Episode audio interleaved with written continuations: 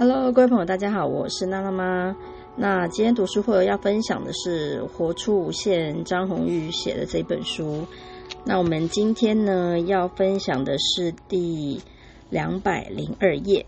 好，那呃，这个的重点呢，就是我提到个人。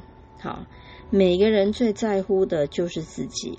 但是我们这一生却往往为了别人随便说的一句话，就记在心里，无法忘怀。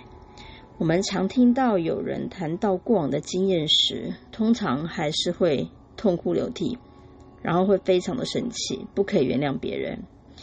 这就是我们常说的，别人可能在无意中碰触了我们的伤口，我们可以，我们却可以让这个伤痛继续。啃食自己数十年。当初说我们坏话的人，也许已经不知道去哪里了，但受挫的自己却仍然捧着痛苦的伤口，继续开追悼会。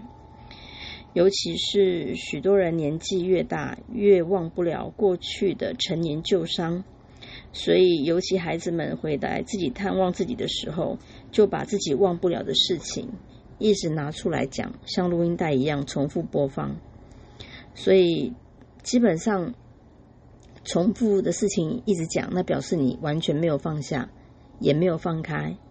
所以为什么要学会爱自己？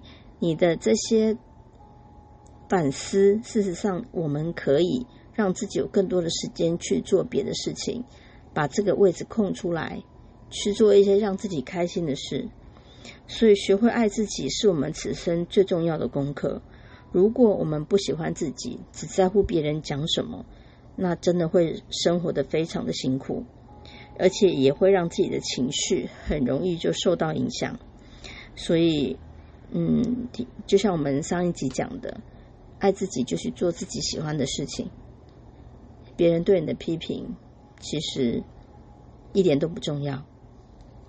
那另外我们要分享的是，生命的答案来自内在。那基本上最近有一个体验，就是其实我们每次要问的什么问题，其实你心里都知道，你必须相信你直觉给你的回应。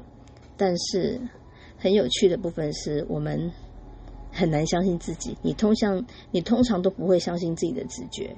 我记得有一次我跟同学分享说，你的直觉不会害你。所以你可以想一想我讲的这句话，为什么你的直觉不会害你？因为那个来自于你心里心里深处最直白的声音，你反而会觉得不可能。但是基本上，假设你跟着你的内心、你的直觉告诉你去做的时候呢，都不会有不好的事情。所以，相信直觉是一件非常重要的事情。这是我今年今年的体验。